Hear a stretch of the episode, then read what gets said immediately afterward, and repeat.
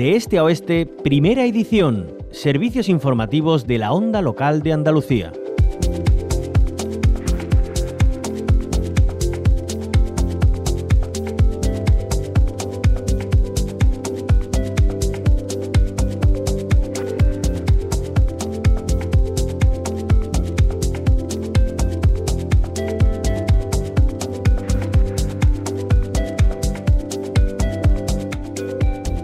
Estamos eh, inmersos en la Semana Europea de la Movilidad 2023 que se celebra hasta este viernes 22 de septiembre.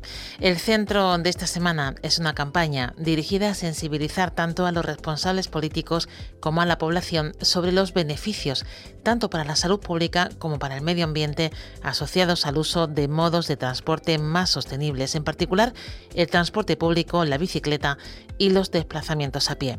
Esta iniciativa surgió en Europa en 1999 y a partir del 2000 contó con el apoyo de la Comisión Europea. Por tanto, se celebra cada año en este es del 16 al 22 de septiembre esta Semana Europea de la Movilidad, con actividades para promocionar la movilidad sostenible y fomentando el desarrollo de buenas prácticas y medidas permanentes.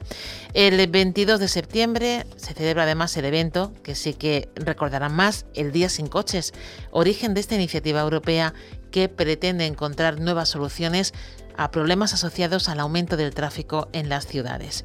La movilidad, por tanto, es protagonista esta semana. Europa dedica estos días al completo y con especial hincapié en la movilidad sostenible. Hay muchos colectivos que se suman a esta celebración y no solo medioambientales, también de otros ámbitos como el sindical. De hecho, Comisiones Obreras Andalucía reivindica leyes de movilidad que incluyan mejoras en los desplazamientos. Emilio Fernández es secretario de Medio Ambiente de Comisiones Obreras Andalucía. Buenos días, Emilio. Hola, buenos días.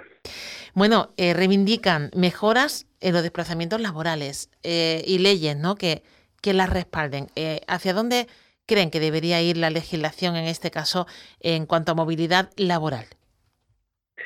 Bueno, nosotros desde Comisiones Obreras de Andalucía venimos demandando año tras año en esta semana, a lo largo del año, pero en concreto en esta semana, que eh, bueno, pues intensificamos nuestras demandas, venimos exigiendo de los gobiernos, tanto del central como del gobierno andaluz, que impulsen leyes de movilidad que faciliten una movilidad sostenible, que sea también sana, que sea saludable y que sea segura.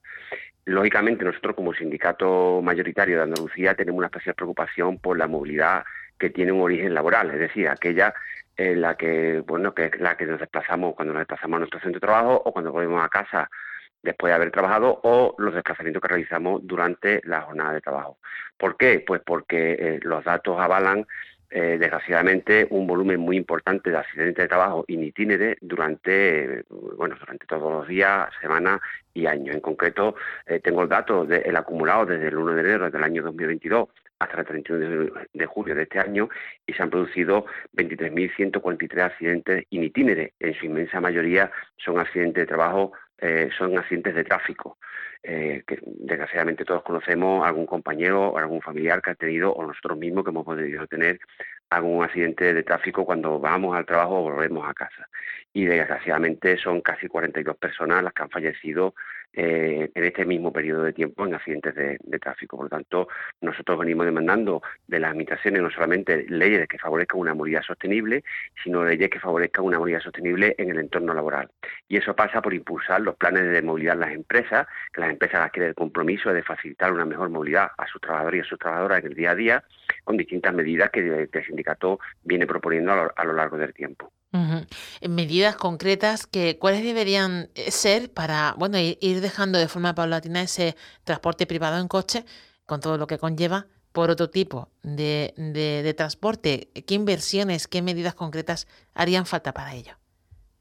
Bueno, la medida estrella sería que al menos en aquellas grandes empresas andaluzas se impulsen eh, planes de movilidad eh, tanto empresas públicas como privadas y grandes centros de administración pública. Planes de movilidad que faciliten eh, una movilidad segura y sostenible para sus trabajadores y sus trabajadoras, que pasen, por ejemplo, por, eh, por implantar el bus de empresa y donde sea posible, por fomentar y concienciar y sensibilizar y fomentar e incentivar a los trabajadores y las trabajadoras que utilicen el transporte público con medidas como bueno pues subvencionar el, billete de autobús o de metro o de cercanía eh, o fomentar medidas de movilidad compartida, por ejemplo que los trabajadores y las trabajadoras podamos compartir el vehículo de manera rotatoria a los distintos compañeros de trabajo, eh, facilitar también eh, la movilidad activa, que la gente pues, pueda eh, ir a su trabajo andando o en bicicleta o incluso también en patinete. Nosotros sobre todo hablamos mucho de la movilidad activa que se facilite los desplazamientos andando o en bicicleta, porque además es una medida de salud pública, y otras medidas como la conciliación de la vida laboral y familiar. Hay muchas personas, especialmente mujeres, que tienen dificultades para conciliar su vida laboral y familiar y acceder al transporte público y se ven obligadas a eh, utilizar transporte privado. El transporte privado, en su inmensísima mayoría, como sabemos, el coche, el coche o la moto. Eso genera muchísimos problemas ambientales, muchísimos problemas de, colapso en las infraestructuras, eh, un gasto público importante y, por supuesto, un elemento de contaminación muy importante. Hay que tener en cuenta que el 25% de los, gases, de los gases de efecto invernadero que colaboran en el calentamiento climático, en el cambio climático y en el calentamiento global vienen derivados del transporte, del transporte por, en vehículo privado. Y bueno, el 99% de las mercancías de Andalucía se transportan por carretera. Tenemos un déficit importante con respecto al resto de la Unión Europea. Por lo tanto, son medidas, distintas medidas que se pueden impulsar desde una ley de movilidad andaluza que facilite que las empresas y los municipios eh, bueno, pues hagan una apuesta real por el transporte o bien de empresas, eh, como he comentado, la movilidad compartida, la conciliación, y, por supuesto también los ayuntamientos tienen que tomar conciencia de que los transportes públicos tienen que llegar con garantías a los grandes centros eh, industriales de Andalucía y a los polígonos industriales. Desgraciadamente casi ningún polígono industrial de Andalucía tiene un acceso eh, digno y regular y de calidad de transporte público, con lo cual los trabajadores y las trabajadoras se ven obligados a desplazarse en vehículo privado. Bueno, pues eh, en medidas importantes sin duda de beneficio para el medio ambiente, para la población en general, especialmente la trabajadora que agradecemos al secretario de Medio Ambiente de Comisiones Obreras Andalucía, Emilio Fernández, que nos la haya eh, presentado en la onda local Andalucía con motivo de esta Semana Europea de la Movilidad. Muchísimas gracias. Gracias a vosotros.